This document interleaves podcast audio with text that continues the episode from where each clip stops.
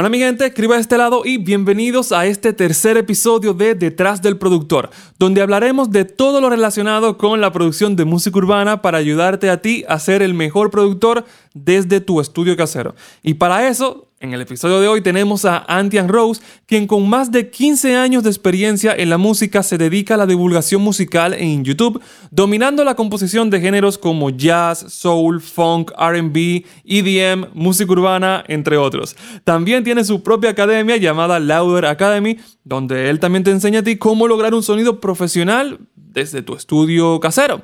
Así que vamos para la intro y comencemos.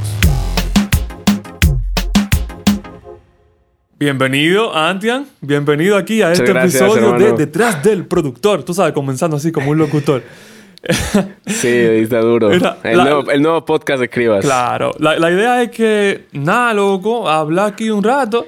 Eh, una cuanta duda que, tienen algunas personas. Yo le pregunté en un par de grupitos ahí a ver qué, te querían preguntar. Así mismo. Ah, si yo le hago una ah, entrevista a Antian ¿ah? Rose, ¿qué ustedes le preguntarían?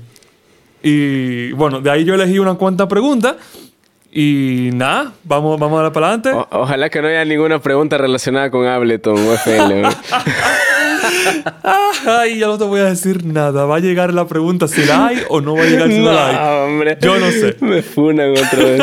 ya, ya, no importa. Estoy puesto para todo, hermano. No, mira. Todo está ready, ready. Estoy ready, ready. Vamos, mira. Vamos, vamos a comenzar desde el inicio. Cuando yo te conocí, tú hacías música electrónica. O sea, tú, tú estabas haciendo. En, YouTube, yo personalmente te conocí en YouTube, pero tú hacías música electrónica. ¿Cómo fue para ti esa transición de hacer música electrónica a hacer música urbana? O sea, ¿qué, eh, la costumbre. La verdad, yo empecé a hacer música urbana. Aunque, o sea, creo que sí lo sabes, ¿no? Por ti. tú, o sea, tú sí sabes eso. que yo soy el culpable. Para todo lo que son de música electrónica. Tú eres el culpable de todo, hermano. Pero, o sea, a ver, yo empecé como que con urbano, como todavía no me convencía mucho el reggaetón, porque decía, no, qué fácil, ¿no? Que no sé qué. Según yo, según yo, en mi soberbia, ¿no? Dije, este, tú ya me habías como que recomendado que, que haga música eh, urbana, pero por urbana yo, yo, me refería como que también había trap, trap gringo y todo eso. Entonces empecé a hacer como que trap gringo y eso. Y, y por ahí este, se parecía un poco al electrónico, porque en la electrónica también hay un tipo de trap, que es como que un trap más agresivo. Y, si te fijas, no es mucha, o sea, la línea es delgada ¿eh? entre electrónica, el reggaetón vendría a ser electrónica también, se podría decir. Se puede decir que el reggaetón es música electrónica, porque se hace electrónicamente también. Igual. Exacto, porque usas los play, los sintetizadores de la Arturia, usas estos y, y, tal cual como hacer un track de electrónica, ¿me entiendes? Pero en sí la transición hacia reggaetón fue como que quise ya, Críos me está diciendo, ah, ¿por qué no haces reggaetón, no? Y decía en mi mente. Incluso le decía a alguno de mis compas, no, pucha, qué fácil, decía. Y intenté y no pude. Mm, o sea, me salió mal. Por los sonidos y eso, que no sabía. O sea, es todo un mundo nuevo, hermano. Sí, o sea, todo género tiene. Yo siempre he dicho eso, que todo género tiene como su, su complicación. Quizás la música urbana, la complicación no es la complejidad armónica. Pero sí hay decisiones de producción que, por ejemplo, el jazz no tiene ese tipo de decisiones de, producción, aunque sí tiene muchísimo más complejidad armónica. Exacto. Entonces, cada una tiene como que su parte fácil y su parte difícil, se podría decir. Exactamente. Y, y entonces yo, yo pequé en soberbia, dije, ya voy a hacer, y cuando intenté, no, no pude, no me salía, no sabía ni qué plugins usar, ni, o sea, pensaba que un plugin específico era para reggaetón o no sé, ni siquiera sabía cómo hacer el bajo, cabrón. o sea, estaba perdido. Entonces dije, bueno, voy a practicar, voy a empezar a hacer. Y ahí empezó.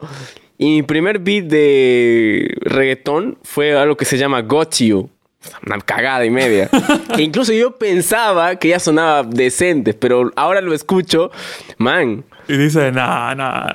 Pasa, ¿sabes? Esas cosas son una un mamarracho suena mejor. O sea, pero eso, eso fue un pero así empecé, ¿no? Eso fue un beat que tú lo subiste para la venta. Sí. ¿Y te lo compraron? creo, que tres licencias por ahí. Pero, vendió, o sea, hubo gente que le gustó. Para que tú veas cómo es la cosa, que hay veces que uno es duro con uno mismo y dice que no, que eso no sirve, que es un disparate, pero, pero no, o sea, hay, hay veces que, que de verdad que uno es, es, demasiado fuerte con uno mismo, porque tú ves, por ejemplo, los tracks de los suscriptores Y tú, y tú lo oyes, a mí me ha pasado, yo digo, coño, loco, eso suena bien, pero sin embargo la persona que Claro. te lo manda te dice, no, loco, yo sé que eso no suena como lo tuyo, no, no suena como tal gente. Claro. Y Sí, sí, hay veces que uno es demasiado fuerte con, con uno mismo, con, con las producciones. Claro, pero o sea, yo creo que hay que encontrar un balance entre uno no debe tirarse muchas flores a sí mismo, pero al mismo tiempo tampoco debe despreciarse tanto. Claro. O sea, creo que en un intermedio entre sí, valoro mi trabajo, pero también está el, ¿sabes qué? Hay gente que está esforzándose más, está practicando más que yo y yo también quiero seguir aprendiendo, quiero seguir eh, explorando nuevos sonidos, nuevos drums, nuevos sintes. Sí. Y como que, y entonces, porque ¿qué pasa si tú dices, ah, que yo soy lo máximo, soy lo mejor que hay, el mejor productor, que esto, que el otro? Este, uno ya no crece como, como músico, como persona o como productor en general, Sí, porque y ya puede ser- piensas que eres de lo máximo y ahí te quedas. Sí, y puede ser que tú llegues a ser el mejor, porque se puede el caso. Pero si, si te quedaste ahí, ya te va a pasar el siguiente que venga, porque ya viene el otro con, El- el- con esa el otro hambre de crecer y te va a pasar por arriba. Sí, eso es Claro, verdad. entonces yo creo que más que todo también en vez de uno tratar de superar a, a- a- Al otro. a tal productor, yo creo que lo cliché, ¿no? Lo, lo que- esto es cli- lo más cliché que hay es superarse uno mismo, ¿no? Ay, tan poético, pero una realidad. una realidad. Pero es, es, es está totalmente cierto, porque, porque o sea, tú no, tú no haces tu sonido pensando, por ejemplo, y si yo haría mi sonido pensando, ah, no, quiero superar como que a Magic o a JH, o sea, sería tonto. Uno sería egoísta, uno sería, no sería de un, un buen amigo eso, como que pensar así. Y tres, no es original, ¿me entiendes? Sí, porque no, En cambio, tú no si, tú, brindas si tú nada tratas nuevo. de superarte, buscar nuevos sonidos tú mismo, porque tú quieres sonar bien, entonces ninguno es mejor que el otro, sino que cada quien es especial, con su, propio, Claro. su propia atmósfera, sus Ay, propios qué sonidos, lindo, qué lindo, qué lindo. Entonces, así, así crecen todos y crece toda la industria. Y eso es algo, por ejemplo, que se valora mucho de la industria gringa. Que, o sea, eh, como lo del cangrejo, ¿no? Que uno sube y el otro lo jala. Es, Sí. Por lo general se ve acá eso en Latinoamérica. Por lo general, ¿no? Ujú. Pero en, en cambio en Estados Unidos, ¿por qué ha crecido tanto en Europa? Porque entre ellos se apoyaban, no, vente a mi estudio, hagamos esto, vente a mi estudio. Y eso es lo que yo po- poco a poco también trato de hacer con mis amigos que tienen talento, que o sea, no, no- nadie les, no les conoce ni su mamá todavía algunos, pero como que estoy formando un equipito con, con el que podamos hacer beats juntos, por más que no tengan seguidores, eso no me importa, la verdad. Pero hay talento y eso es lo que vale al final. Entonces, y también les enseño como que, ¿sabes qué? Tienen que ver la parte del marketing, muy importante. De hecho, eso lo aprendí de ti también. Que no hay que subir foto de tu perro, no sé, de lo que sea al Instagram. Entonces, No, pero mira, bastantes yo cosas que aprendió contigo. Yo subo fotos Ah, de dona, pero, pero, no, no, pero sí, produciendo pero, relacionado igual. Además, Donna tiene su propio Instagram igual. Sí. Ahí está. Es influencer también. Es influencer la, la, la perrita. Pero, o sea, como que ahí los, les voy como que orientando a mis panas, ¿no? Como que mira que, que si subes una foto, no sé, de, de una pulsera, pues no tiene nada que ver, ¿no? Tienes que como que separar tú eso del otro. Entonces, poco a poco como que ir creciendo y una industria también pequeña, ¿no? Pero, pero sólida. Yo creo que, que es lo ideal y apoyarnos entre todos, ¿no? Que, ah, él tiene su grupito, ya, que yo no, no, hay que tumbarlo. O sea, creo que eso es egoísmo y por eso es que Sí. muere una industria. Y eso es por eso, y es por eso mismo que murió el rock. O sea, el rock muy nunca va a morir en cuestión de que la gente no va a dejar de escuchar rock, pero ya nadie escucha bandas nuevas de rock. ¿Entiendes? O sea, ya no hay mercado como había pues 2000, 2005, 2007, 2008, 2009, 2010. Entonces no me vas a decir que una canción, por ejemplo, y eso es que mi banda favorita, una canción de Coldplay, saca un nuevo tema y, y una canción de Daddy Yankee se lo lleva por visitas, pero miles y miles de kilómetros, o sea, luz, ¿me entiendes? Como que miles de años luz se los lleva en visitas porque como que esta industria está creciendo bastante y el rock justamente por ese, no sé si egoísmo, justamente es como que se crean muy especiales, por lo general las personas que escuchaban rock o las bandas, que tenían miedo como que de explorar nuevas cosas, qué sé yo, ¿no? O jalar a nueva gente, era muy cerrado en, en general, entonces como que una industria va muriendo por eso. Y con la música Y urbana ojalá- pasa lo contrario, porque tú ves que un artista pegado agarra los 10 nuevos y hacen un- una Ah, canción eh, entre 10. Sí. Por eso me gusta la, la- la- la industria urbana acá, porque alguien sale nuevo, que ya está bien pegado y como que jala a los de abajo. Igualmente con los productores, uno jala al, de abajo, que, que, está arriba le lo llama, ¿no? Por ejemplo, ahora que te comenté de, bueno, no voy a decir el nombre del man que, que, estamos ahí trabajando, pero como que me está diciendo, ah, quiero beats para este artista que está sonando, que no sé qué. Y como que yo, primera vez, o sea, yo nunca he pegado con ningún artista famoso, pero posiblemente se dé pronto.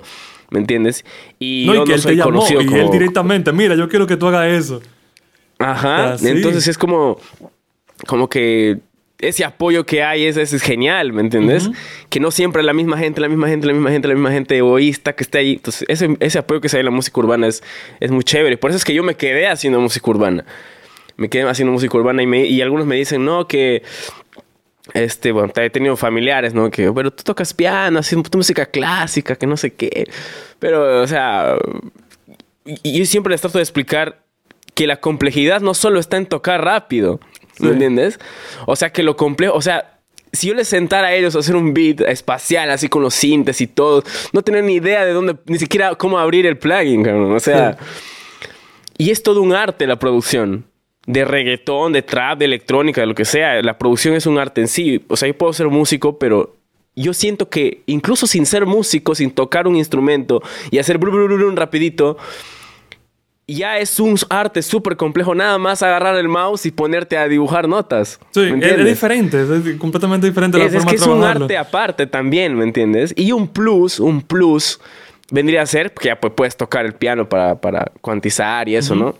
Para secuenciar. Pero no considero que es como que, que eso te haga mejor productor que alguien, ¿me entiendes? Sí. Tocar un instrumento súper rápido, ¿me entiendes? y hablando, hablando de eso, de, que de hecho hay personas que te lo dijeron. ¿Cómo tú sientes que te, que te cambió a ti, o tu mentalidad y también eh, la, misma gente como, con esos comentarios? Porque hay gente que dice, de hecho, me lo, preguntaron, me lo dijeron varias personas, que la comunidad de música electrónica es muy tóxica, que son como muy odiadores, muchos haters, y principalmente el reggaetón. O sea, es uno de los géneros que más critican el reggaetón.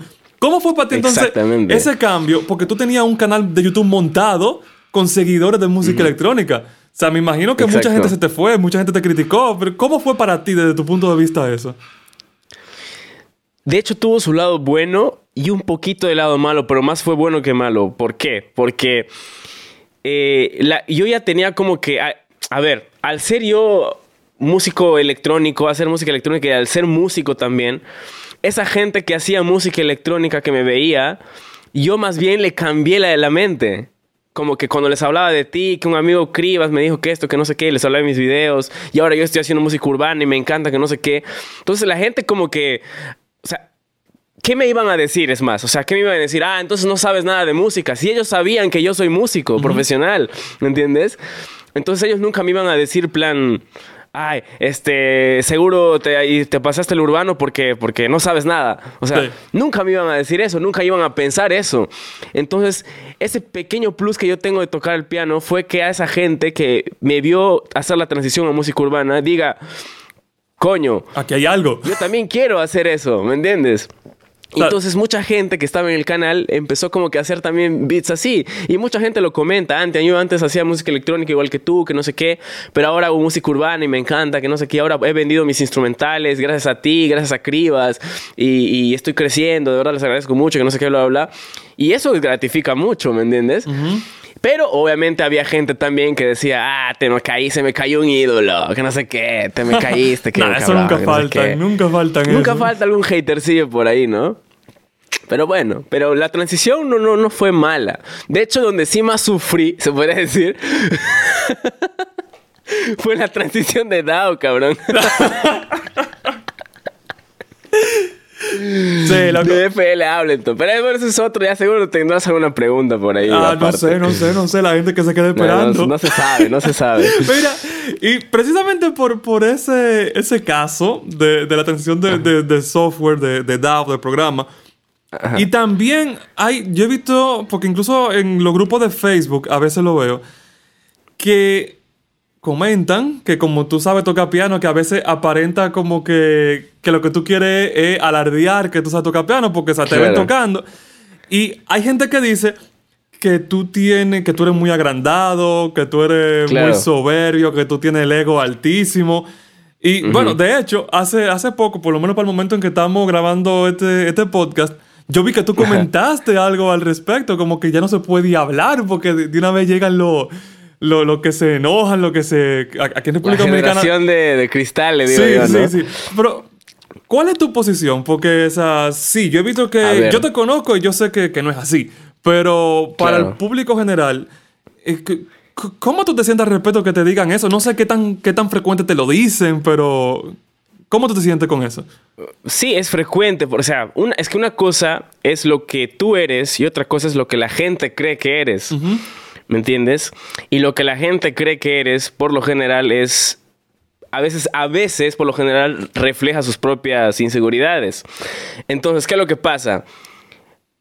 Hay gente que piensa que de repente que yo por tocar el piano interiormente de repente sienten un poquito de envidia y dicen, no, entonces es agrandado porque toca el piano. O sea, yo ya no podría tocar nunca el piano simplemente porque alguien lo ve así, que porque toco el piano ya pienso ya agrandado. O, es más, yo no, es más, yo jamás he dicho en mi vida, o sea, si, alguien me lo me demuestra que me trae un video o algo, un audio al menos. Cuidado que te lo ponen. He dicho que, No, es, es, que es imposible porque yo me conozco, yo nunca he dicho, o sea, yo jamás he dicho que por yo tocar piano soy mejor productor.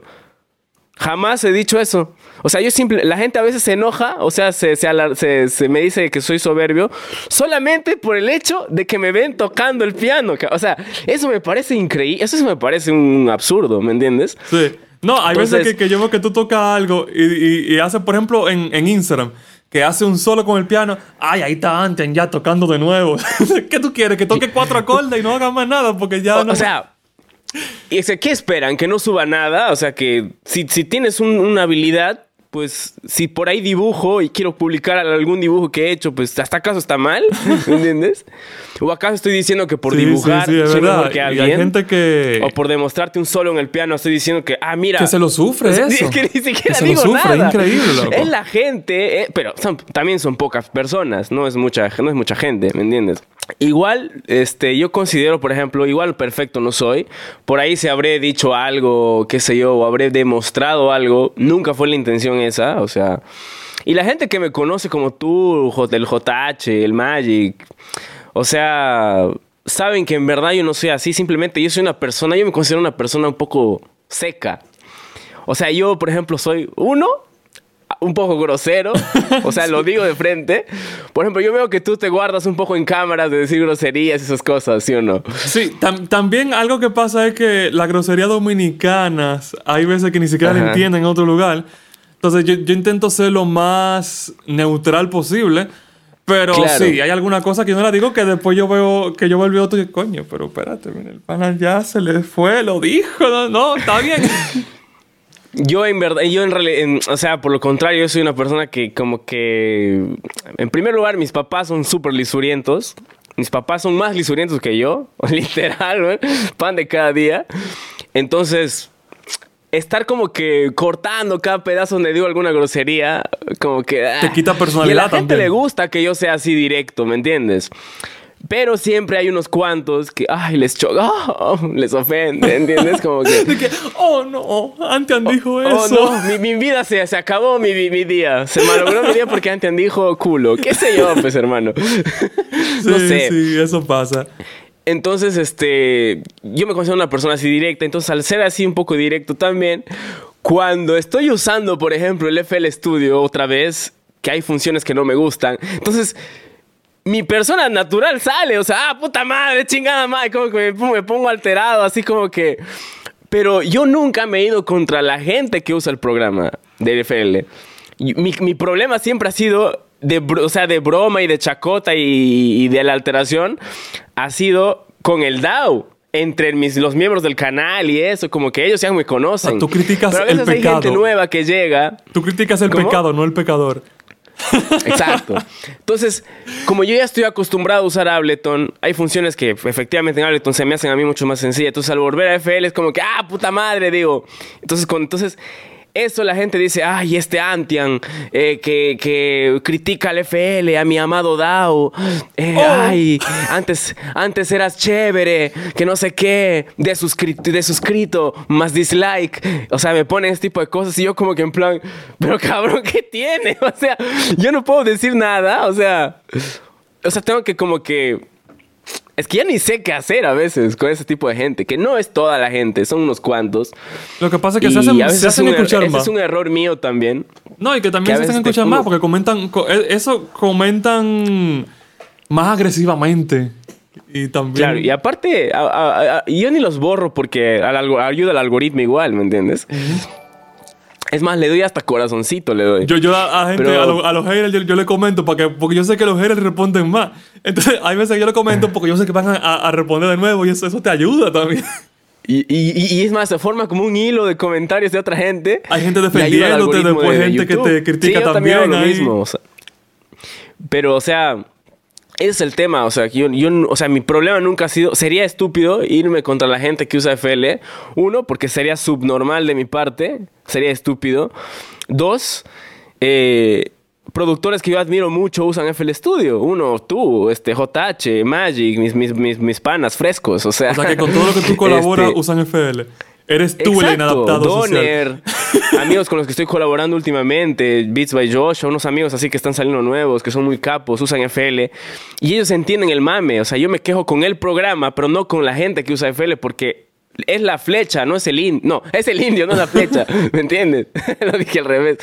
Entonces, no es que el programa te vaya a ser mejor productor.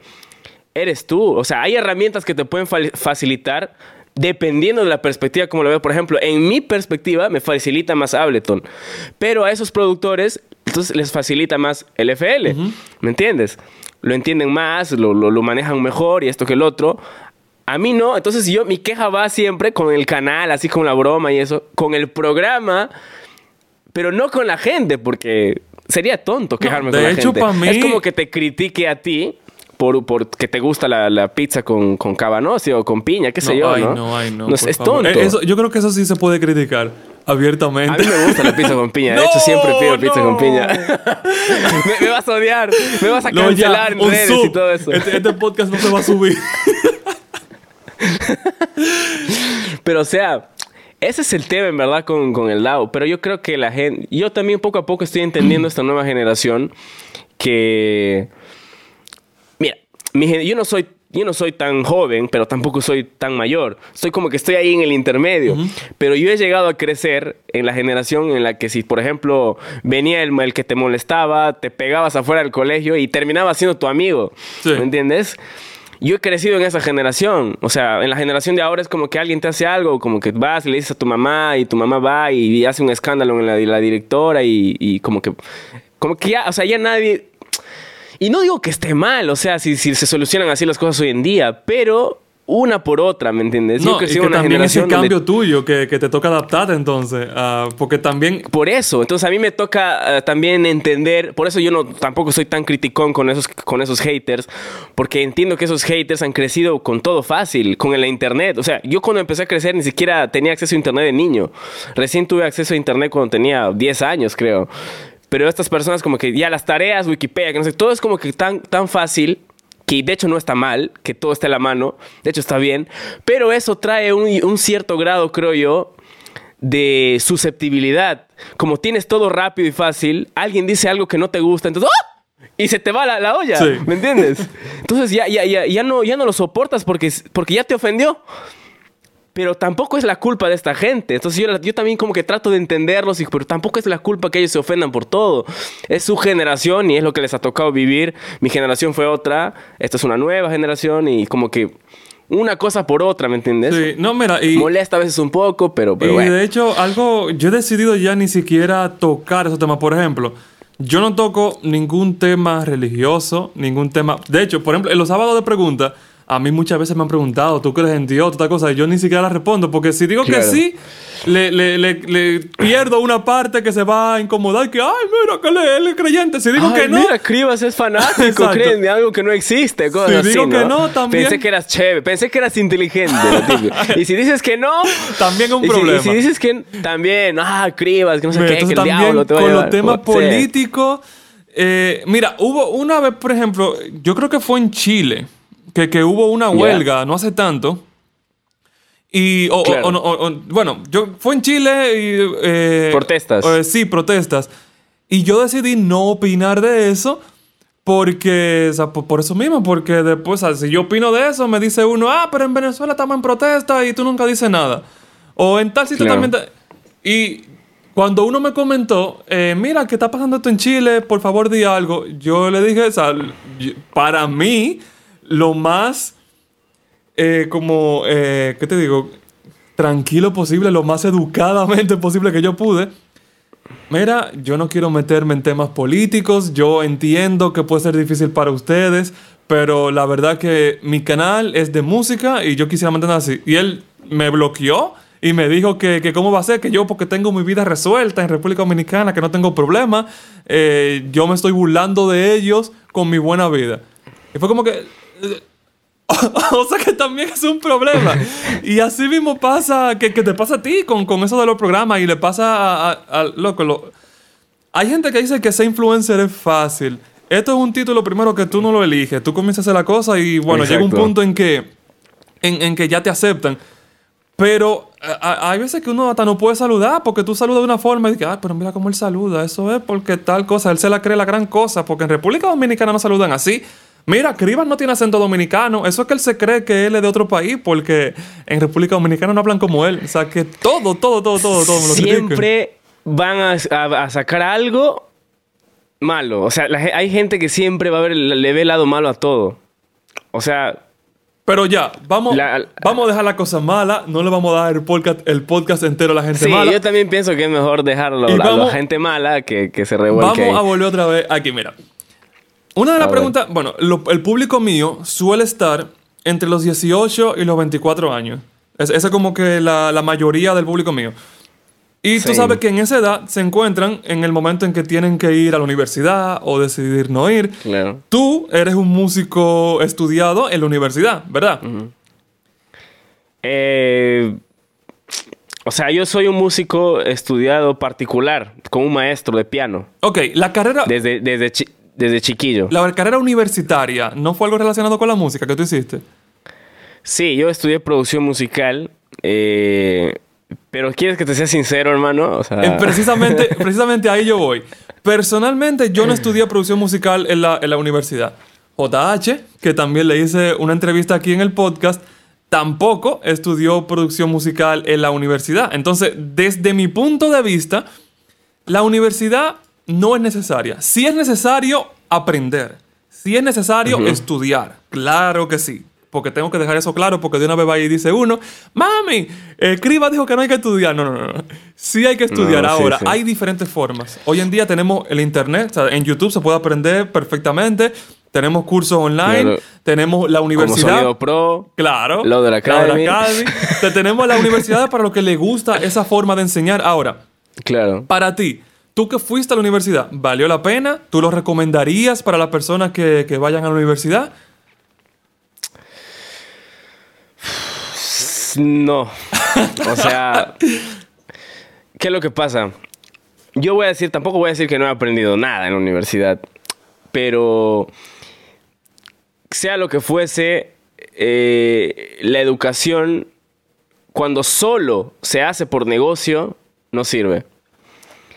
Ya, y tú sientes que la todo es un producción negocio, en musical... verdad.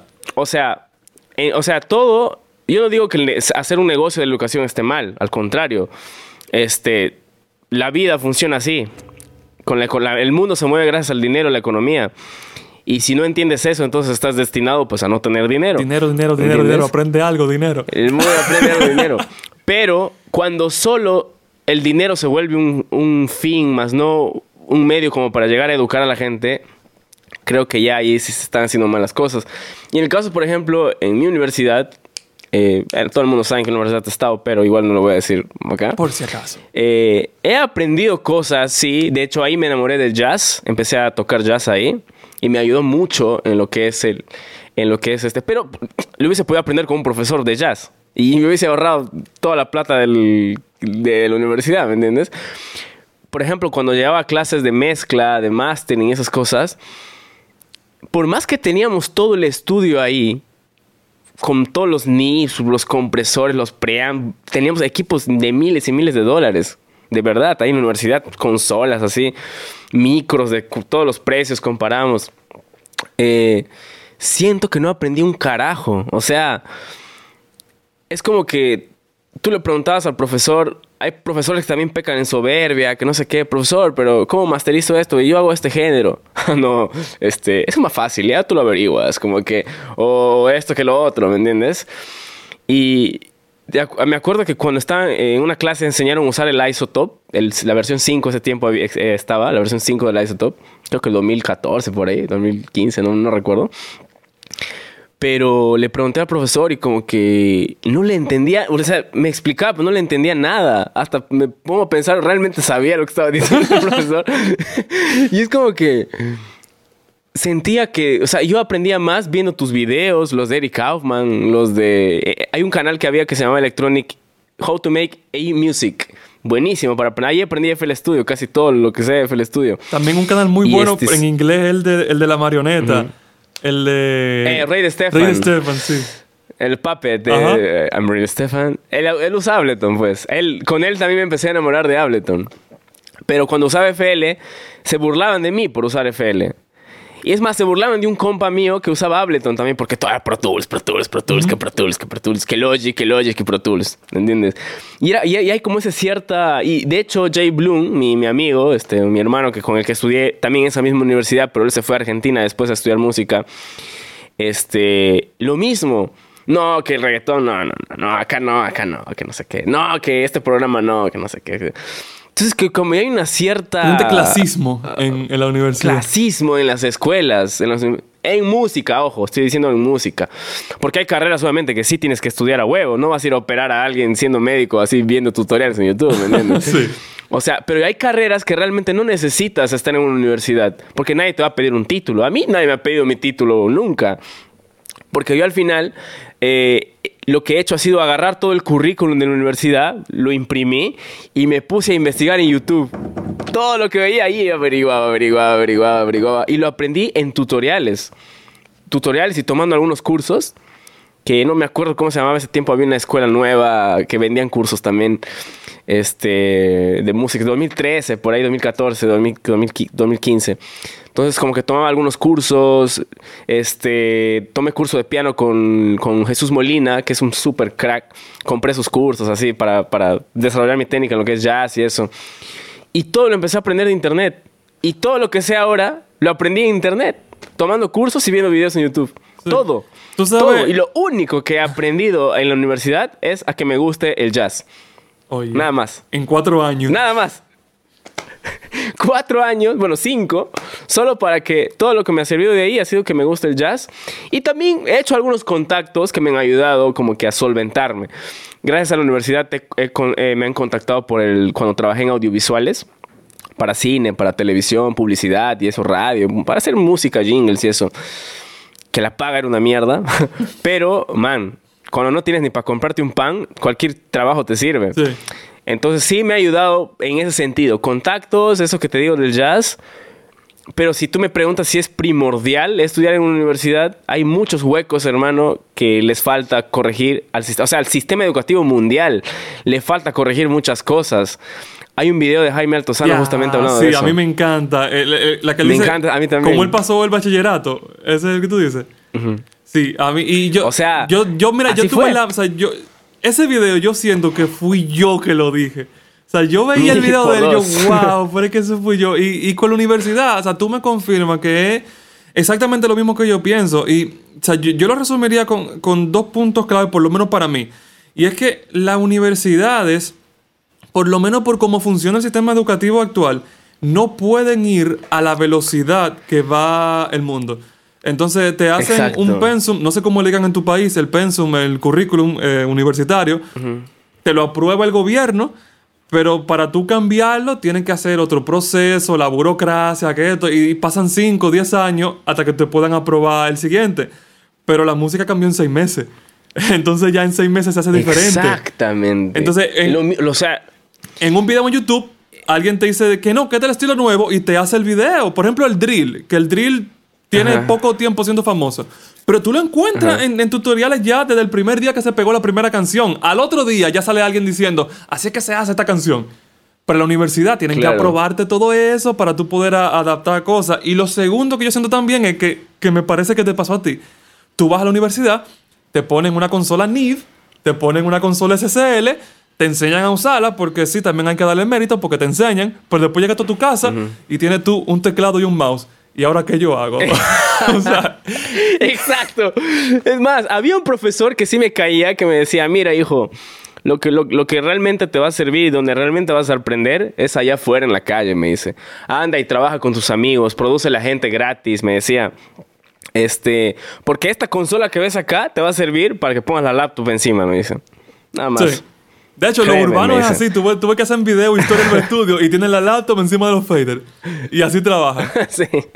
Y, y es verdad. es Entonces, verdad. yo aprecié la, la sinceridad de ese profesor, pero la mayoría después de los profesores era como que siempre hay un poco de eso. Lo que, los que sí me apoyaron fue como que en, la- en la parte de negocios, ¿no? Ahí como que ves temas de negocio. Pero, hermano, no hay, no hay... Como tú dices, podrás aprender algo, pero al mes ya cambió todo. Ujú. ¿Me entiendes? Es como que te enseñaban, no, que estos porcentajes así. Y en realidad tú vas afuera a la industria y funciona totalmente diferente, hermano. Sí. No, que este porcentaje le vamos a dar a tal, pero él no ha hecho nada en la canción. No, sí, pero eh, tiene que darle porque él es el que ha hecho el, el contacto, que no sé qué.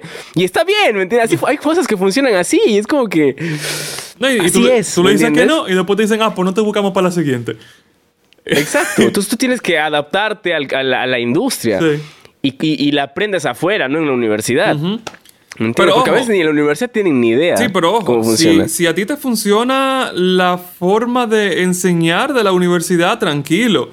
Lo único que hay mejores formas ya.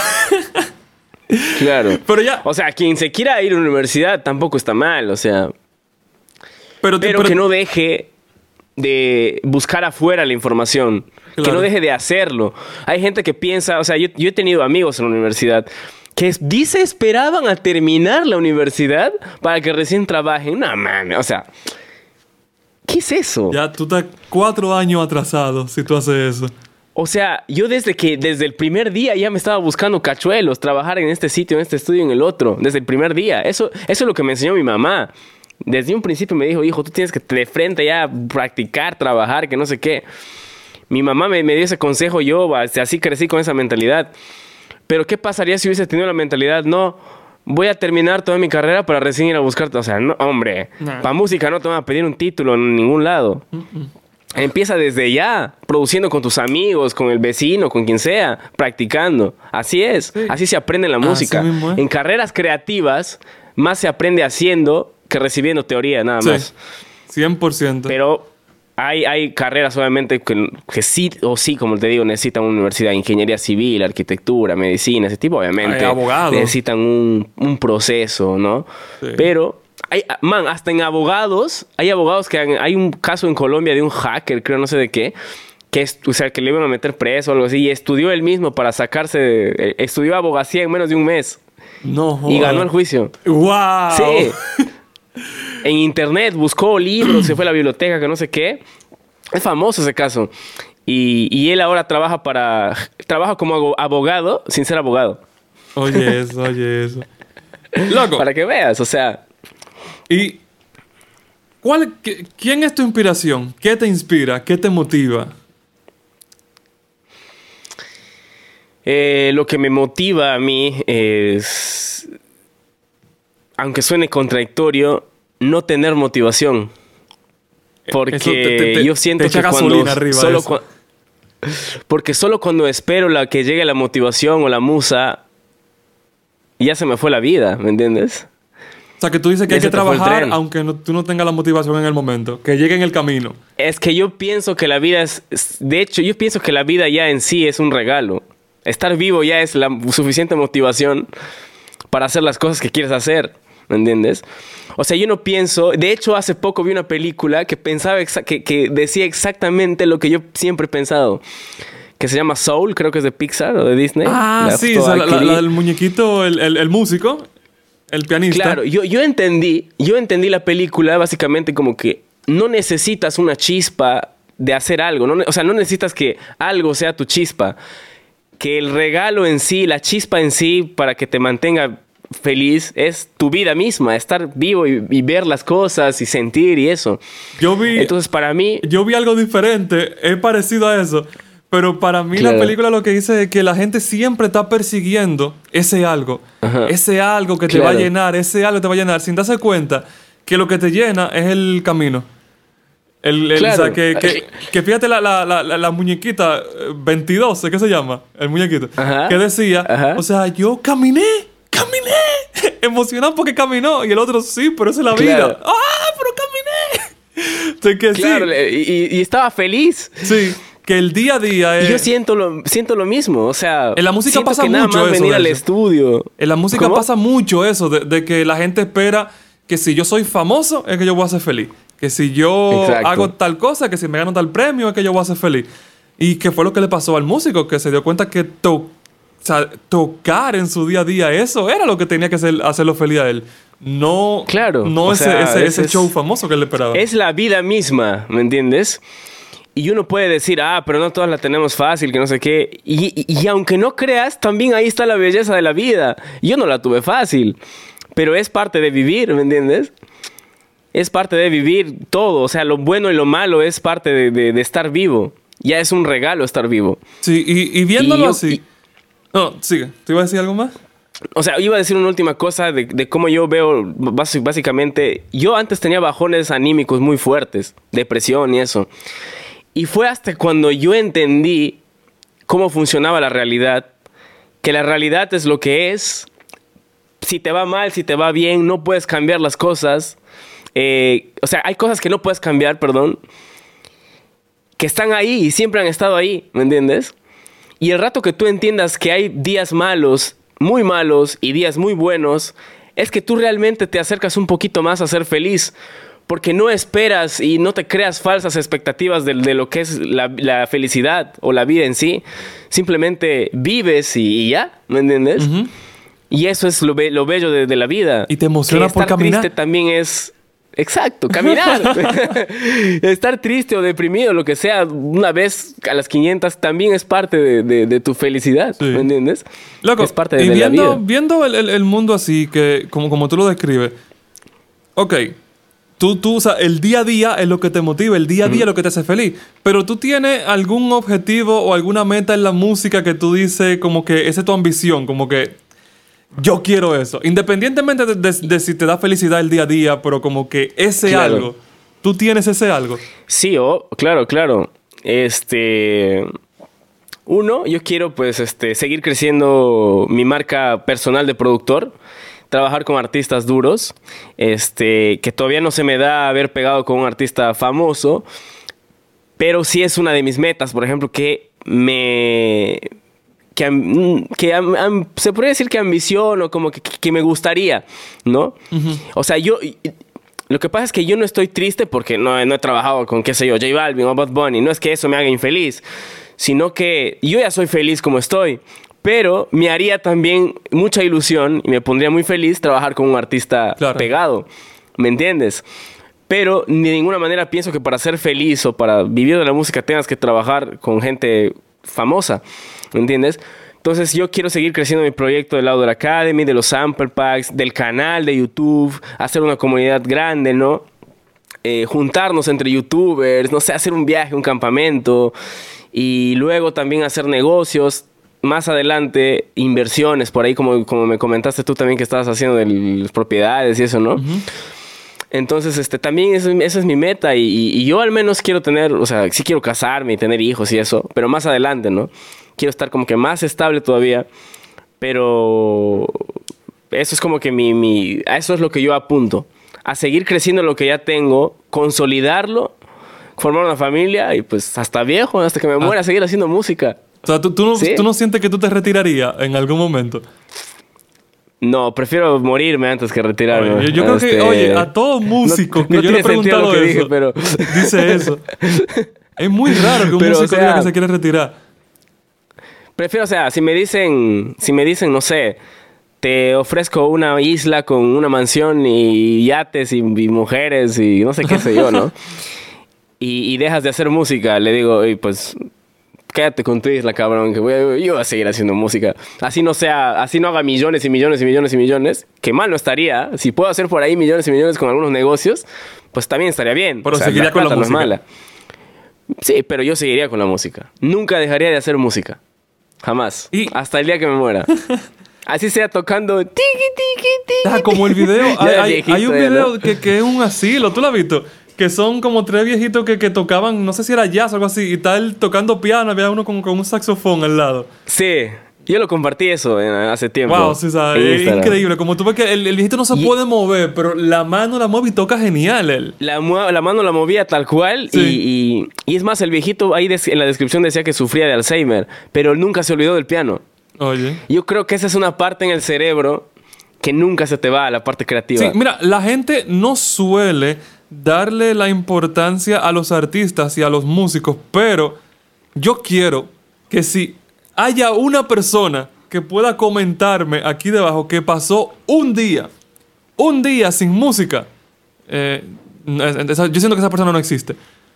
Que tú pasaras Claro. un día sin música, quizá tú no escuchaste una música, pero por lo menos la tarareaste. Por lo menos te la cantaste dentro de ti. Pero de que tú pasar un día entero sin música, yo creo que eso no, no hay nadie que lo haya hecho. Sí. La música está en todos lados, hermano. Sí. Está en todo, o sea, de hecho está en toda, en todo el, en todo el, el mundo, o sea, en lo que veas hay música. Puedes hacer música hasta con tu mano. No, a mí. ¿Quién no ha estado, quién no ha estado en un restaurante y ha estado haciendo?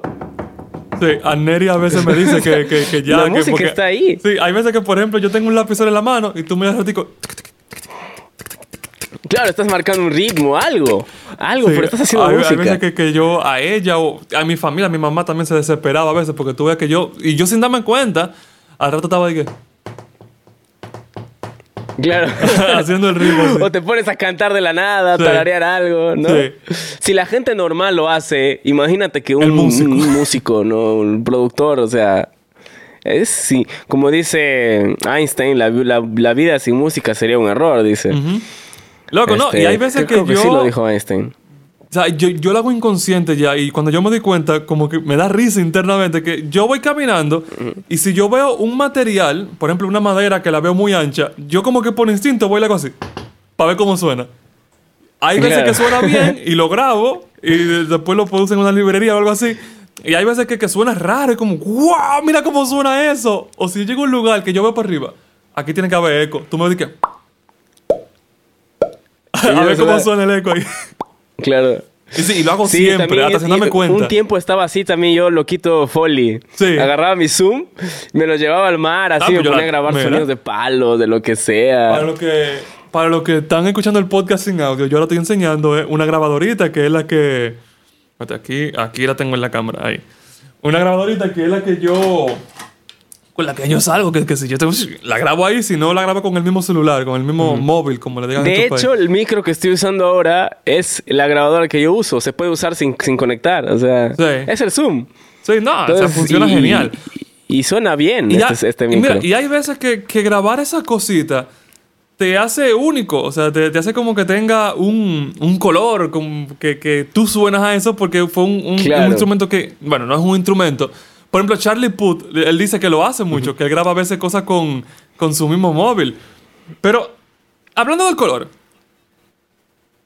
¿qué, ¿qué tú sientes que tiene que tener una canción tuya, un beat tuyo, para sentirse eso lo hizo Antian.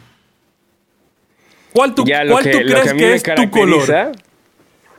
Lo que a mí me caracteriza son. Yo, yo, yo no siento que sea como que un color. Si, si lo tuviera que poner como un color literal, o sea, el color de los colores, sería como que negro, ah, celeste. ¿Por qué? o morado, púrpura, ¿me entiendes? de que tú dijiste eso, de que se le pone un color, yo, el primero que me llegó fue morado. Sí, sí, y varios me dicen lo mismo. Uno, porque mis luces siempre han sido moradas, para por ahí lo asocian también. Y otro, porque los sonidos que yo suelo hacer son bastante espaciales. O sea, del espacio. O sea, ¿por qué, le, por qué digo así? Por eso, de hecho, me pusieron, una vez me comentaron Antian, el astronauta. El astronauta, como que de ahí, de, ahí, de ahí salió mi tag, ¿no? Antian, the astronaut. Porque todos los, los sonidos que yo suelo hacer tienen muchísima... Son, sonan grandes. De hecho, esa fue una de las preguntas que me hicieron. Eh, ¿Qué, ¿qué es lo que tú piensas para hacer los beats tan espaciales? O sea, ¿qué, ¿qué, es lo que tú haces? O, o, qué es lo que tú crees que hace que tus beats suenen espaciales? Va a sonar un, un poco simple lo que voy a decir, pero el Valhalla y el Endless Smile. Le pone reverb. Tranquilo. Le pongo reverb. Pero no cualquier reverb. Hay una manera en la que yo proceso el reverb que hace que suene como medio oscuro, pero luego el, con el endless hace que tenga sus, sus agudos bien frescos. Ok. Entonces, lo que yo trato de lograr es como que una especie de mis beats. De hecho, que si yo si, antes yo de hacer música urbana, yo ya hacía synthwave. De hecho, mi primer pack que yo saqué fue de synthwave, ¿me entiendes? Entonces, a mí me gusta mezclar muchísimo lo retro con lo moderno. Entonces yo en mis beats de, reggaetón, al menos y en algunos de trap, se suele escuchar así bien espacial porque suelo usar sintetizadores o emulaciones de sintetizadores analógicos. Uso el Diva, los de Arturia, que son, man. No, buenísimo. Qué tal pasada de plugins los de Arturia, increíble, man. La o como que te vino y te salvó la vida, ¿no? Sí, no, mira, el Júpiter, yo estoy que, casi no uso nada. El Júpiter es para arriba y para abajo. Júpiter, Júpiter, Júpiter. Y el CX4, así varios que tú puedes ahí modificar y suenan increíble. Y entonces fue como que mi, mi, sonido lo estoy llevando poco a poco por ese lado. Incluso los afrobeat que yo hago, que a la gente le gustan los afrobeat que yo hago, tienen sonidos espaciales. Entonces es como que es un poquito interesante cuando yo logro esa textura de algo orgánico como el afrobeat. Pa, pa, ¿no? Y le meto encima sonidos como que así bien grandes, espaciales, pero sin perder lo orgánico. Y ya cuando hago reggaetón, así reggaetón, reggaetón, sí, me, voy en retrofuturismo. Y lo chévere de lo retro es que es el sonido del futuro. Sí. ¿Entiendes? Es verdad, sí. De, hecho, eso, eso no lo dije, eso no, no lo digo yo, lo, dije, lo dijo este Giovanni Giorgio. Lo dijo los, de Daft Punk también, que decían que is the future of the sound. Cuando prendió su Moog y escuchó el Prophet por primera vez y escuchó todos esos sonidos que, que habían en, ¿qué te hablo? En los 70s, 80s. Sí dijo, este es el sonido del futuro, futuro, futuro, futuro, futuro, futuro. Entonces esa música se empezó a hacer en los 90, la música tipo retro, synth, así, Y hoy en día se oye del futuro todavía. Y hoy en día se está empezando a implementar y va a seguir para rato. Porque no hay límite en lo, en, lo, que es el sound design. Una guitarra tienes el sonido de guitarra ya. Le puedes poner efectos, ¿no? Pero suena, ya vendría a, ser guitarra de sound design. Claro, pero ya, ya es una guitarra con sound design, es como hacer un sonido nuevo en un cinte. La gente a veces piensa que el sound design es agarrar y diseñar en un sintetizador y no. Hacer sound design quiere decir, aunque no tengas un sintetizador, puedes agarrar un sample, grabar un, foco rompiéndose y a eso lo puedes meter a, algún canal de audio y le puedes meter reverb, distorsión, o hacer un montón de cosas. como el reto que hicimos de, palo y piedra. Claro, de, palo y piedra. De hecho, eso es el sound design, no necesariamente agarrar un sintetizador y modificarlo. Entonces yo creo que como no hay límite en eso, país se va a ir la música, ¿no? En el futuro yo pienso que va a ir por ahí. Sonidos nuevos, texturas y eso. Loco, y tú que tienes ese color tan, tan marcado de, los, de la, espacialidad y cosas, y tú también dices que tú, eh, que te gusta colaborar con, la gente. ¿Cómo tú te haces para las decisiones que se toman en el beat? De, de que, ok, yo quiero que suene así, pero viene este otro que le gusta el sonido diferente ¿Cómo, tú lidias con eso? Con, trabajando con otros productores y, ah. y que, tengan decisiones diferentes. De hecho, siento que incluso el beat se vuelve más interesante cuando se mezclan dos atmósferas diferentes. Eh, en el 90% de los casos va a funcionar. Por ejemplo, hace poco hice una collab con un, un amigo, un productor, un seguidor de Instagram primero. Era un seguidor hace mucho, luego se volvió como que un pana. Y, y él me mandó unos sonidos, ya unas, unas, unas par de melodías en un sintetizador de Arturia. Que él ya básicamente conocía un poco el color que yo hacía. Entonces me tengo esta idea, me dijo, a mí me gustó. Yo ya le metí mi onda espacial, rever, le puse un montón y que el beat quedó joyita. ¿Me entiendes? Y igual cuando hago afrobeats, este, le suelo a veces meter como que un poquito de funk, de slaps de bajo, ¿no? Cosas que no se suelen escuchar en ese género. Y, y el pana, el otro, o sea, el, el que, con el que estoy haciendo la collab, le mete su idea y, y además cuando algo no te gusta, simplemente lo dices y ya. O sea, uno no tiene por qué como que aceptar todo lo que le manden, ¿me entiendes? Bro, le voy a quitar esto porque siento que va a quedar mejor con la otra cosa. Y está perfecto decirlo, ¿me entiendes? Sí.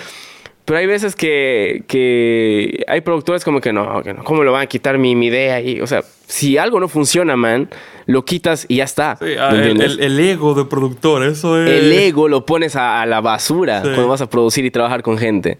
Loco, Lo mandas para el carajo. y tú. Yo, yo te veo a ti, que tú tienes el canal de YouTube donde tú estás enseñando. Mm. Tienes también una academia, la Uber Academy. También estás haciendo beats para, para la venta. ¿Cómo tú logras mantener ese balance y tener vida social, si es que tienes vida social? O sea, ¿Cómo tú divides tu tiempo para tú hacer todas las cosas? Porque yo he intentado, de verdad. Y a mí, no a mí me encantaría volver a subir beats. Y el tiempo no me da, loco. Y yo no tengo vida social. ¿Cómo te haces tú? A ver, uno, eh, te, doy- te, te digo cómo lo hago yo. Este, lo de, lo de subir beats, por lo general siento que dos cabezas piensan mejor que una. Cuando yo puedo, yo, yo por, lo general subo tres beats a la semana, tres o dos beats a la semana. Y si hago una relación ahorita en porcentaje, el 60% de los beats que subo a la semana, pues si, pues si subo cuatro, ¿no? O si subo cinco, el 60% son míos y el otro 40% son colaboraciones. Ok. Entonces, por eso es que yo creé el grupo este que tengo, que se llama Nairo, que es un grupo de amigos productores, que son muy buenos, muy talentosos, no son tan conocidos, se están haciendo conocidos ya recién. Pero, por ejemplo, yo tengo una idea, pero no me va a dar el tiempo, tengo que subir video al canal, tengo que actualizar este curso de acá, que no sé qué. Entonces, ¿qué es lo que hago? Le mando la idea a cualquiera de los chicos Ya. y ellos, ellos ya conocen mi sonido. Como que lo terminan y ya porcentaje, porcentaje en BeatStars y se hace dinero. O sea, yo ya me fui en plan negocio también, ¿me entiendes? Flow negocio, como dice Jota. Lo negocio, como este J es un, un maestro. Pero, o sea, yo por mi ego, ah, no, yo quiero hacer todo solo. No puedes hacer todo solo. Por eso, yo, a mí, por ejemplo, me ahorra un montón de tiempo haber conocido a mi editor, el que me edita los videos del canal. Yo, por ejemplo, no he vuelto a editar un video casi hace un año ya. Soy yo que edito lo mío. ¿Sí? Por lo menos ahora sí lo sigo editando. Yo, yo tuve un editor durante Claro, un tiempo, ejemplo- pero a mí me desespera. Y como que, ah, lo voy a hacer yo, lo voy a hacer yo. Pero sí, el tiempo después. yo tuve la suerte de que Jair, mi editor, conoce exactamente mi esencia de cómo hacer los videos, de cómo editarlos, de los memes y esto que yo le meto así. Y, y- y- nunca le he dicho, bro, ¿sabes qué? Esta parte no me gusta. Siempre le da el clavo. Porque él, ya- él, ha- él ha sido un fan del canal hace muchos años. Ya. Entonces él ya conoce exactamente cómo es todo, ¿me entiendes? Sí, se, se conoce tu, entonces- tu, tu color, por decirle de, de una Exacto, forma. conoce mi color vi- videístico. Pero, entonces él lo edita. De hecho, ahorita me está, me está haciendo, me está diseñando las, las portadas de los beats para, para los, el canal de beats. Con un CD, así que gira, locazo, loquísimo. Yo, yo antes lo hacía yo. Y era nada más, ponía una imagen y ponía el nombre y ya está, y lo subía. Así nada más. Pero ahora como que él me lo está haciendo, me está haciendo un template para que yo nada más reemplace las imágenes, él cambie el nombre y ya sube el beat Ok. y ya se ve mucho más profesional, ¿me entiendes? Entonces, este, va por ahí la cosa también. Entonces, a mí lo que me ahorra mu- muchísimo tiempo, porque a veces te puedes, tú, tú debes saber bien esto, que a veces te puedes tomar hasta un día entero editando un video, Claro. literal. A veces te toma hasta dos días. Sí. O sea, no de corridos, pero... Pero que se te presenta bastante algo. tiempo y sí, tienes que dejar de hacerlo o hacerlo Exacto. otro. Sí. Entonces yo lo que, lo que hago es nada más eh, enviarle el, el- Termino de grabar algo, lo que sea, lo mando al, al, al drive, o perdón, al, al, al, SD externo, lo, ahí acumulo todo, creo una carpeta, ¿no? Pongo ya el título del canal y del, del video que voy, que voy a subir y en esa carpeta la comprimo con el audio del micro, el audio de la cámara, el audio del DAW, la grabación de la pantalla. Ya se lo envío así, tal cual, crudo, se lo envío a Jair. Y Jair ya sabe cómo editarle. ya le- le- es más, ya hasta preset tiene del, de la- del, del procesamiento del audio. ¿me Claro, entiendes? porque tú siempre grabas Entonces, con lo mismo el equipo audio, nada más arrastra y es rápida la cosa porque él ya tiene todo seteado. Y, y él me envía el video, se demora un día, me envía el día siguiente y así yo le puedo enviar varios videos y él los va editando. De hecho, en el curso de, de Finger Drumming, él editó el video, el, el- el curso completo de Finger Drumming y se ve bien profesional. ¿Me entiendes? Le hizo un intro así, locazo, al lado de la calle. Le, le puso como, cuando decía algo interesante, le puso como unas. como unos, como que. unos, ap- unos apoyos, ¿no? Sí. Así en texto, que no sé qué. Esas visuales que le ponen arriba, que se- se, ve- se ve más producido el video. Y uno puede decir, pero, pero estás gastando de tu dinero. Sí, pero eso a la larga me va a generar más dinero porque puedo subir beats. Puedo to- tomar ese tiempo que me toma editando video y puedo estar haciendo beats. Puedo hacer dos, tres beats en un día, dos días que me, tomó- que me hubiese tomado en editar ese video. ¿Me entiendes? O editar un curso entero. Por ejemplo, eh, por editar un curso entero, ¿no? Le, le- le hago, le hago un pago de frente, tanto, y, o sea, es un pago fuerte, obviamente, pero a mí no me molesta hacerle el pago, porque sé que de eso voy a generar más. Y va a quedar mucho más profesional, la gente va a aprender mejor, porque se ve, se va a ver mejor, ¿me entiendes? Sí. Más ordenado y todo eso, con animaciones y todo, la, y todo, el- todo, ese, todo ese rollo. Pero es una inversión que siento que yo que me va a dar más tiempo. Aún así, no, no siento que tenga vida social. Igual me falta el tiempo. Ni que después de decir todo, como quiera, no tengo vida social. Como quiero, pero al menos puedo hacer los beats, ¿no? pero este. pero hay un tema. Yo igual nunca he sido de tener muchos amigos. Ya. Claro Siempre que si, he sido si- tú te de- mudas así de tener un- Ableton, un- no va a tener amigos. ¿Qué? ¿Qué? Por eso no tengo amigos, porque me pasé a Ableton. va- vamos, vamos a hablar de eso, bebé. FL Studio y Ableton. O sea, loco, ¿pasó algo? O sea, ¿hay algo que pasó que, que, que hizo que tú cambiaras así tan, tan drástico? Cuéntame. A ver, voy a. Hoy se revela la verdad.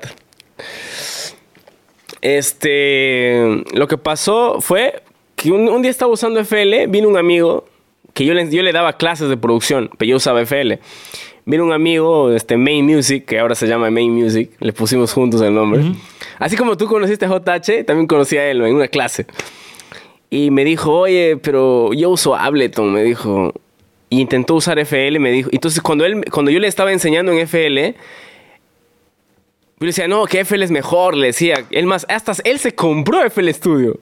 Él se compró, se llevó a comprar el FL, este, porque yo usaba FL. Pero él tenía su laptop siempre al costado con Ableton abierto. Entonces, ¿qué pasó? Yo estaba en FL ahí y me- le decía, mira, acá puedes hacer esto, súper sencillo. Y él me decía, bro, pero, o sea, no es por, no es por hacer- darte la contra, pero mira, en Ableton lo haces así. Y el man a- abría dos clics y había hecho lo que a mí me había tomado como cuatro minutos en hacer, ¿me entiendes? Y el man con dos clics se lo había hecho. Yo como que, ah, ah, ah, cabra- ah, caray, dije Ah, yo. caray. Ah, qué interesante, dije yo. Y una vez probé Ableton, pero la interfaz me pareció horrible, le comenté, porque yo, yo había tratado antes Ableton, pero me pareció horrible, weón. Me pareció la interfaz aburrida, todo gris, así. No sé, no la entendía. Y como que lo dejé. Entonces yo veía que mi pana, que Main Music, agarraba y hacía comandos nada más, apretaba dos clics y ya estaba. Lo que yo me había demorado a hacer en FL. Y yo era experto usando FL. Literal, o sea, usaba desde el 2000, 2011, 2010, por ahí, en la versión 9, más o menos. Y yo era bastante, o sea, bast- conocía bastante el programa. Pero no había forma de hacerlo más rápido que en Ableton. Entonces, primero dije, bueno, son cositas, ¿no? Una por otra. Luego así, poco a poco, todas las clases, él pasando, casi pasando un día se iba a clases. Y veía que, que, o sea, todo lo que yo, yo lo hacía en FL, él lo podía hacer más rápido en Ableton. Pero no significaba que en FL no lo podía hacer. Se puede hacerlo. Pero en Ableton veía que era más rápido. Y cuando me mostró las automatizaciones, Ahí fue y que en FL, a mí "Nah". yo siempre me he quejado de FL con las automatizaciones. Que a veces creas una automación, se va a otro lado, que no sé qué. Y tú quieres trabajar rápido, no quieres estar organizando nada. Quieres que ya esté organizado por default, ¿me entiendes? Sí. Y eso lo tenía Ableton. Y como a mí, a mí me gustaba tocar y secuenciar, entonces dije, chale, bro, está interesante el Ableton, le dije. Y él me dijo, si quieres te lo paso. Y justamente me había comprado la MacBook. Si quieres te, lo- te paso mi licencia. Tengo la, la original, la suite, me dijo, la completa. Y le dije, ya, pues le dije. Ah, entonces le lo instalamos en mi Mac, yo lo a activamos, entró a su... Entramos a su cuenta, la activamos, activamos el, el, el, la- el Ableton y le empecé a probar. Ya empecé a usar algunos beats y, y, o sea, ya nunca más quise regresar a FL. Después de una semana más o menos probándolo, nunca quise regresar a FL por la rapidez en la que empecé a trabajar. Al principio era como que todavía me- los comandos, aprenderlos, y es tedioso. Es tedioso. Pero yo digo, le voy a dar más chance, un poquito más. Hasta que me aprendí los comandos, me aprendí a usar el programa. Fíjate, ahora experto en Ableton, ¿me entiendes? Y ahora yo no usaría FL como DAO principal porque mi workflow se ha vuelto mucho más fluido en Ableton. Que de hecho es lo mismo que dice Sky, que dice Tiny, que por qué se pasaron. Ah, por el workflow. O sea, trabajas más rápido. Y cuando les preguntan, ¿pero es mejor? No, no es, no es que es mejor, simplemente trabajas más rápido. Y ya, ¿me entiendes? Entonces yo, yo, al como ya te comenté antes, al ser una persona un poco directa, así seca, grosera, se puede malentender que yo estoy atacando a los usuarios de FL y no es así, ¿me entiendes? Yo cuando uso FL otra vez en el canal, me quejo de las funciones que te demoran el trabajo. Ya. Pero no me quejo de la gente que usa FL, porque yo he usado FL, mis amigos usan FL. Entonces, ese es el tema. Por eso es que yo me terminé pasando a Ableton. Y luego eh, pasó un roche también. Ay, ay, ay, Que- lo va a decir. Sí, lo voy a decir de frente. Pero eso pasó después de que yo ya me había pasado a Ableton. Y Andrés es testigo, porque se lo conté también. Y no me importó, porque yo ya usaba Ableton, ¿me entiendes? Pero ¿qué pasó con ImageLine? Eh, yo estaba, cuando yo quise instalarlo en la MacBook, o sea, porque tenía la MacBook nueva, ¿no? ¿Qué pasó? Yo usaba un VPN que te mandaba pues la ubicación a San Puta, ¿no? te mandaba... Eso es lo que hace un VPN. Porque me gustaba ver series, a veces en Netflix, que, que tal, o, o a veces este... No sé, quería como que mi privacidad... Antes era loquito privacidad, porque te- eh, veía muchas teorías así de conspiración, que te, te, te espían, no sé qué.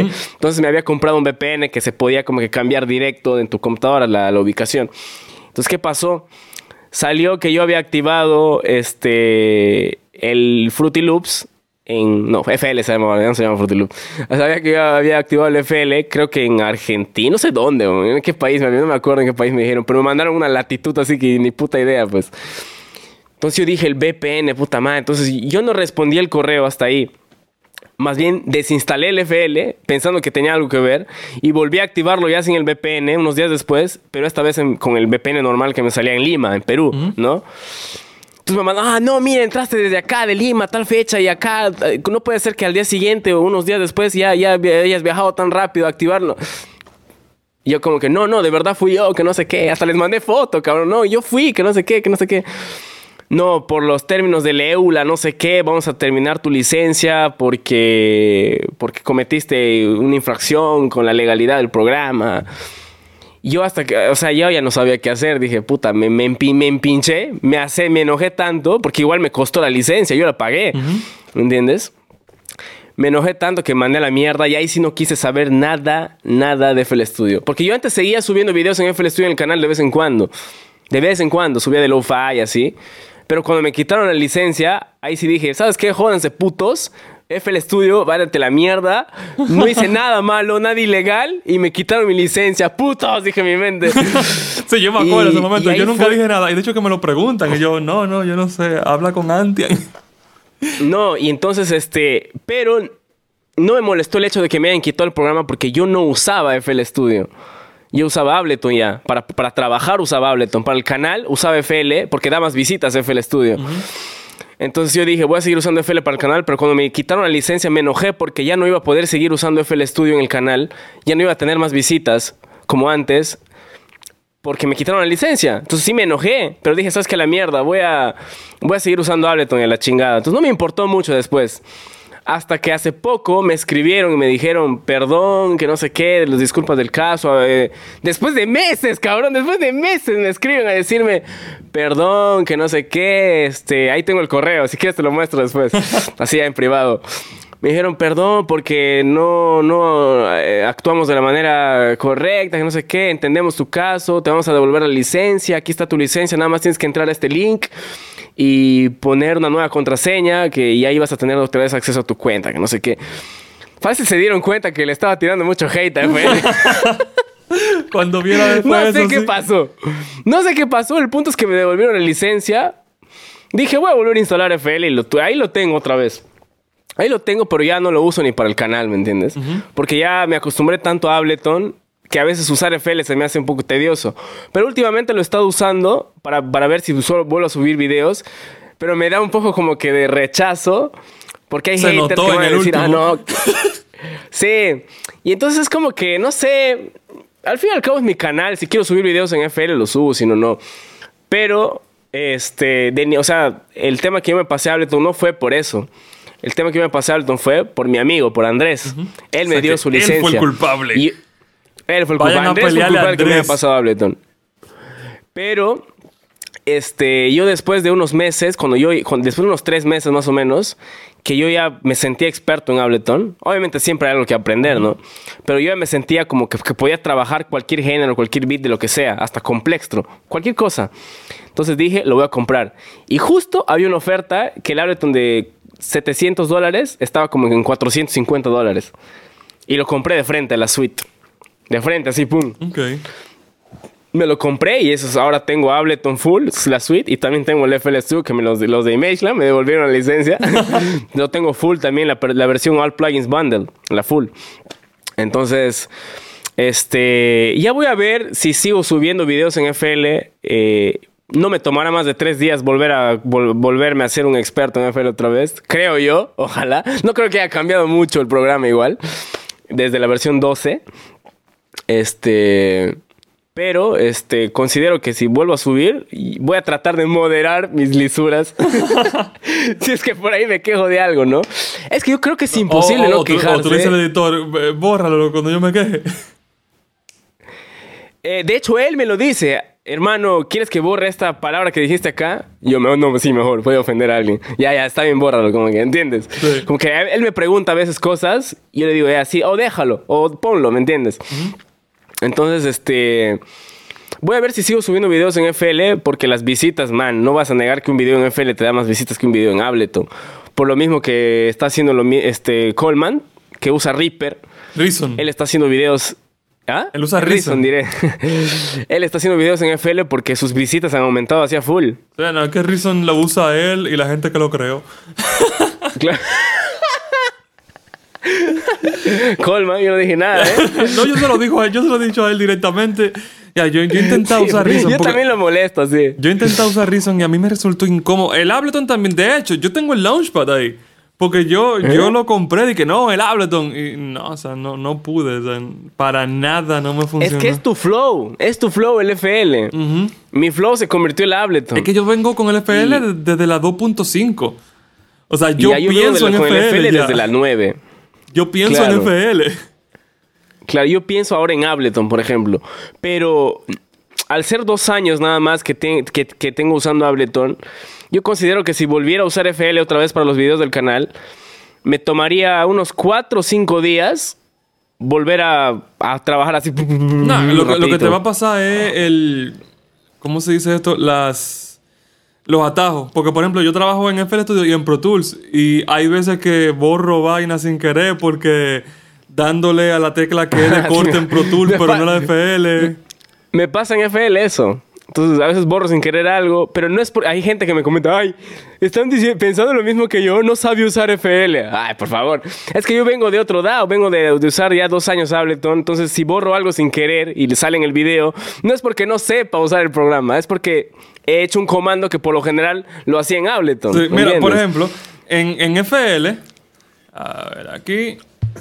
Yo hago pinch como, como los celulares para hacer zoom y, y, y alejar. Como, o sea, alejar y cerrar como, como cuando uno hace con una foto en el celular. Pero en Pro Claro. Tools es dándole la T y a la R.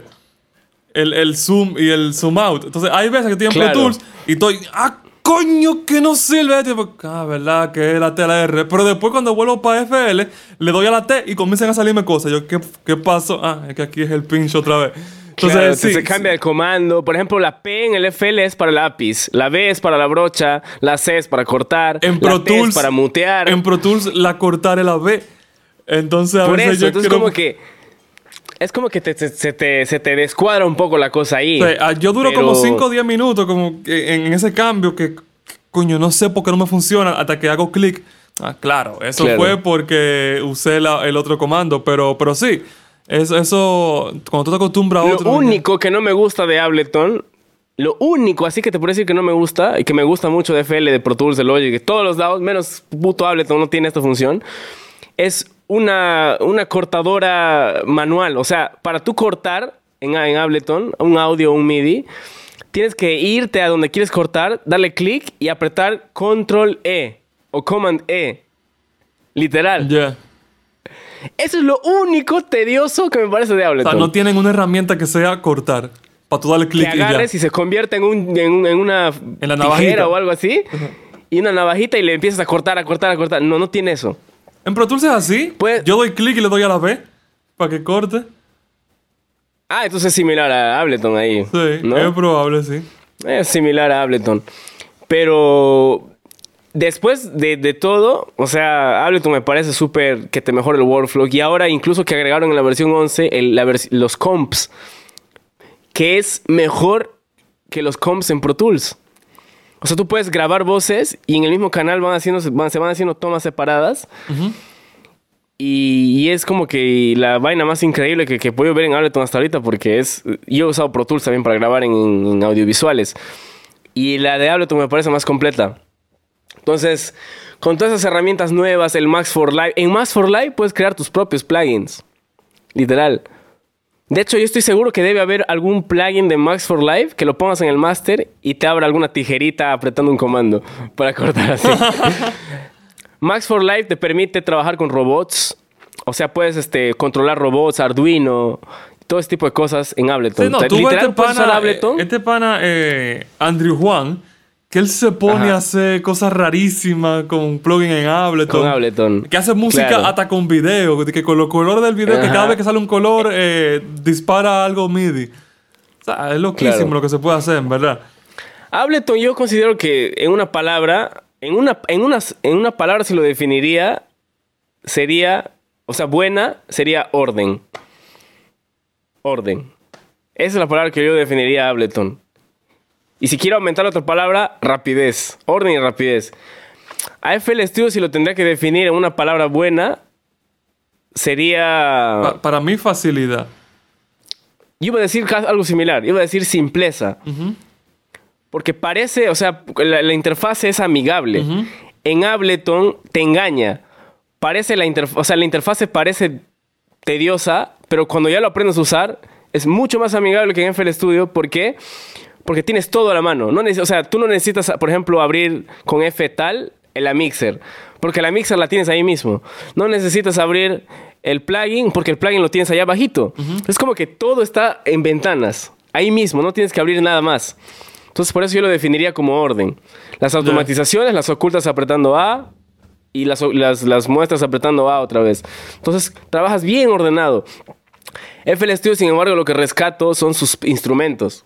Tiene muy buenos sonidos. El flex, el hardmore y eso. Si tiene- supiera que la te- gente te suele decir que no le gustan y, y- y está buscando de qué instrumento nuevo. Por lo menos en música urbana, amigos míos, me dicen eso, como que no, que los sonidos FL son malos. Y yo lo oigo y como que, ¿y por qué tú dices eso? Porque a mí me encanta. Por ejemplo, el flex. A mí me encanta el flex. el flex es buenísimo. Eh, El Hardmore, yo me acostumbré a no usarlo porque yo tenía la, la- la versión producer. La compré hace poco en el Black Friday que ellos pusieron la oferta. O sea, yo compré la que tienen todos los plugins disponibles. Como Claro. yo tenía la Al- versión al plugin producer, esa de la versión producer no tenía el Hardmore, tiene el Harmless. Entonces, como era el Harmless, Claro. no, como que nada, nunca me gustó, pero tengo que acostumbrarme porque Hardmore, yo he escuchado personas, yo, o sea, yo, yo no lo uso, tampoco sé decirlo, pero que he escuchado personas que compite con Serum en, la- en la posibilidad Sí. de las cosas que se pueden hacer. Sí, Harmor es muy bueno, muy bueno. De hecho, yo tengo tutoriales en Harmor que de sound design, donde enseño cada parámetro, así. Son videos muy antiguos, pero te- si alguien lo quiere ver, pues ahí le va- le va- yo creo que le va a servir. De y ese tiempos FL, yo usaba, o sea, es que yo sí era un usuario, un super usuario de FL. Pero al día que me pasa Ableton, bueno, la gente que llegó nueva y esto, la gente piensa que cuando yo me vuelvo a usar FL, piensa que yo tengo, recién estoy probando el programa y me estoy quejando del programa recién. Pero no tienen ni idea que yo llevo usando el programa desde la versión 9. Loco, y, ahora Studio. mismo en la actualidad, ¿cuáles son tus plugins favoritos? Vamos a decir primero los plugins Mis- que son para, para creación de beats, o sea, los generadores de sonido. las- instrumentos. Exacto, claro. instrumentos. Eh, de hecho, lo voy a abrir y te los digo exactamente cuáles son. Dale. Ahí, ahí estoy abriendo el Ableton. Pero ¿cuál fue el primero que te llegó a la mente cuando te hice la pregunta? En lo que abre eso ahí, dime. El Diva. Diva, ¿cuál es ese? Yo no lo conozco. Diva es de Yuhi. Ni idea. El de misma compañía del Zebra 2. ¿No se lo ubicas? Ni idea tampoco. Pero es el Diva el que uso bastante. Tiene sonidos. De hecho, creo que como está. Como creo que está activado el. El esto. Va a sonar acá. Mira. Ok. Suena un ochentero, así como, como Arturia. Ja- justo como te decía que me, me- me gustan las emulaciones analógicas retro, el Diva me parece excelente. Entonces, ¿y cómo lo logro un sonido espacial? Mira, mira. Nada más vengo acá, empiezo a modificar la reverb, le pongo mi preset que ya tengo por default y ya va a sonar espacial. Antian, the astronaut. ¿Ya ves? Sí. Y entonces como que el Diva de cajón siempre lo uso. Otro que tengo acá es el Operator y el Wavetable, que son nativos de Ableton. Los uso para bajos, subs. Otro es el Labs, que es gratis. son- Tiene unos sonidos, pero Eh, tú usas Así plugin que yo, no- yo lo conozco ninguno. el Labs, o sea, es L-A-B-S. Es increíble ese plugin, hermano, de Labs. Este es de Spitfire, el Labs. Es gratis. ok. Ok. Tengo el Massive X también aquí, que de cajón lo uso. El Purity lo uso para un sonido. Lo compré para un sonido nada más, que es este de acá. Te, va- te vas a reír de cuál sonido es. ¿no? No, no he encontrado esta calidad. No me digas que es un senoidal. No. Ahorita vas a escuchar. ¿Para qué sonido lo uso? Solo para este sonido. Escucha.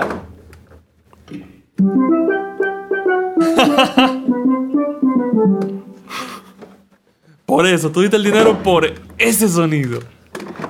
Solo por ese sonido uso el, el, el- Purity, que me costó como 49 dólares, 59 dólares, creo. Solo por ese Steel Drum. Para que ustedes vean lo, lo comprometido que está Antian con, con su sonido. Y, y- y si hablamos de la mezcla, eh, Pero ahí me faltan más. El Serum, el Contact y el Omnisphere también. el El clásico. Omnisphere. Y los de Arturia. Todos los de Arturia. Pero el principal que abro siempre es el Diva y me pongo a experimentar con los de Arturia. Ok. Cualquiera. Cual- es, que, es que yo siento que con cualquier plugin puedes hacer música. No, claro, pues hasta con un palo y una piedra tú puedes hacer, hacer música. Pero eh, si hablamos de, Mezcla. de mezcla, ¿cuál, di- dime tres. Pa- pa- los tres que más. Los que te llegaron a la mente primero, los tres que más te. tú usas. CLA2A ¿Ok? Para voces. No, el, Siempre- el dado a eso es obligatorio. Le, para le meto, o sea, igual, igual, este, no, no solamente le pongo eso a la voz, ¿no? Le pongo el ecualizador, Claro, el, claro. el, el, el plugin, el plugin Alliance, pero ya ese de cajón siempre uso para pianos, para voces a veces. Este, a ver, otro que use bastante para bajos, que se le da una potencia así mamalona, es el subfilter. El BX subfilter de Plugin Alliance, pero también lo tienes ahí en, en, en Universal Audio. Ok. Sub, subfilter se llama. Y dime un ecualizador. Un ecualizador que yo uso bastante. Hmm. El de Ableton, el EQ8. El, el- es el, el que viene de fábrica. Claro, es uno que tú le pones oversampling y ya te carga con la mayor calidad posible todo. Ok. El, pero obviamente uso otros ecualizadores, ¿no? Uso, ah, uso un montón, un chin de plugins. un- no, ¿cómo dice, ¿cómo dice JH? Un tro. Un tro. Un tro. Eso, es muchísimo aquí en. República Dominicana. Loco, Sí. ¿qué tú crees si hacemos el instinto musical? ¿Tú viste cuando yo hice con J? Yo te voy a decir un elemento de lo que sea ¿Ya? y tú me vas a decir lo primero que te llegue a la mente con ese elemento. Y quizás un Vale. porqué luego. Nítido. A ver. Ok. Dale, dale. Kick. ¿Qué fue lo primero que te llegó a la mente cuando yo te digo kick? Cuando me dices kick, este... Que, que me llevó a la mente como, como musicalmente. O sea, lo que, lo que sea que tú le hagas, lo que sea que te llegó a la mente. Cuando te dije kick, ¿qué fue lo que te llegó a la mente? Por alguna razón me llevó a la mente un beat de trap. Ok. Ok. Porque suelen pegar duro los, los kicks en el trap. Ok. Interesante esa respuesta. Si yo te digo snare, Reggaetón. reggaetón, Sí. Reggaetón. tú, tú asocias los sonidos con un género, eh. Sí, o sea, es que yo siento. Ah. Reggaetón y un busteo en más o menos la frecuencia 300 por ahí. Para que suene bzz, Sí. Para que suene tum, pum, pum. Rico, para que suene rico. Ajá. Si yo te digo bajo, Eh, mi bajo, creo que lo asocio con mi bajo. ¿tú, tú sueles usarlo en los beats. El bajo real. Eh, en los afro. Ah, ya, para que suene ese, ese sazoncito de la, la, la cuerda Ajá. sonando. Ajá, le suelo usar al bajo. Ok. Pero yo creo que el bajo igual es un instrumento infravalorado. Sí. Porque no sé si, o sea, la gente no lo oye, no sabe, ah, mira, ese es un bajo. No, no es lo mismo que entre un riff de guitarra, la gente no va a escuchar el bajo, en general no, no siente que está el bajo, pero en verdad, si tú le quitas el bajo, la canción Se pierde cae. No, vida. se cae. Y, y más la música urbana. Exacto. Loco, pero sí, impo- importante sí, el y bajo. si yo te digo a ti melodía base, Tararea, ta- tarareo. tú tarareas La la- gente podría pensar, la gente podría pensar que por más que yo sea pianista, todas las melodías las hago con el piano y ya. Pero la mayoría de las veces las hago. ah, lo que sí hago con el piano de frente es una progresión de acordes. Pero la progresión de acordes no es difícil, o sea, eso lo puede hacer hasta alguien que no sabe ni teoría. Simplemente se agarra cualquier progresión, ya la tienes. Lo, de lo que sí es difícil es hacer una melodía memorable. Ah, no, no, que eh, a esa Entonces- tú te refieres, sería como la melodía principal de la canción. Ok, esa es la siguiente pregunta. La, pregu- la pregunta anterior, ya, ya yo porque tú respondiste la melodía principal. La- es la melodía base, o sea, es como el fundamento, los acordes. O sea, cuando yo te- si yo te digo eso, ¿qué tú piensas? Eh, melodía base. Siento que vendría a ser como que las primeras notitas que salen. Y el resto. Y, la, y el resto que ya le agregas es como que un adorno. Pero la melodía base siento que es como que nada más cuatro notas. Ya. Digamos, pam, pam, pam, pam. Y el resto ya son arreglos. Pam, para, pam, pam, pa, pa, pa, pam. Que es hace algo así, ¿no? Ya.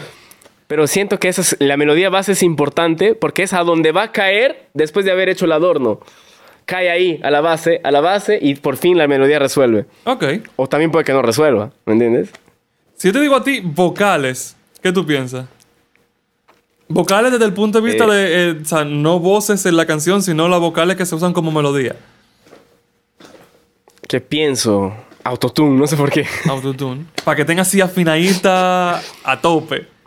Es que me gusta ponerle a las vocal chops, me gusta ponerle autotune al mango.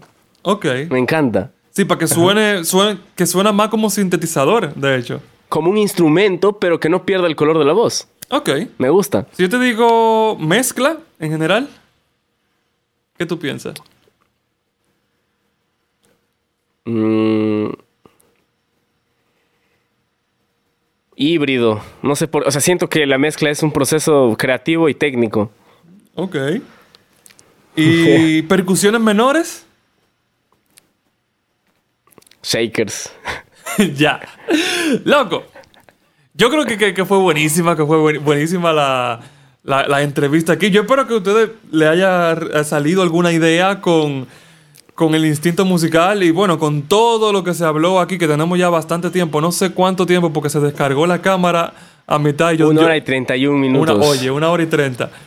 Pero nada, dile aquí a la gente por si de acaso no te conocían, de, de dónde te pueden conseguir. Ah, me pueden encontrar como Antian Rose en todos lados. En Instagram, en Facebook, en Hi-Fi, en, en YouTube, en Twitter. En todos lados estoy como arroba Antian Rose. Y en YouTube igual, ¿no? En todos lados estoy como Antian Rose. Tú estás como Críos Oficial, ¿no? Sí, sí. Sí, Yo así, Antian Rose a secas, en todos lados. Ah, y si quieren pasar a escuchar mis beats espaciales, pues youtube.com slash Antian Rose Beats. Todo pegado. Buenísimo, buenísimo. Así que, mi gente, con eso cerramos el episodio de hoy. Espero que le haya encantado. Si ustedes quieren, pueden dejar una valorización para el podcast que ayudaría muchísimo para seguir creciendo y poder traerle mayor contenidos a ustedes. Recuerden que si nosotros mejoramos los números, podemos llegar a productores grandes, también súper, súper grandes dentro de la industria, que nos va a beneficiar a todos escuchar sus comentarios. Así que, bueno, si ustedes quieren, pueden ayudar a que este podcast crezca y ustedes también salen beneficiados. Así que nos veremos para la próxima. Chao.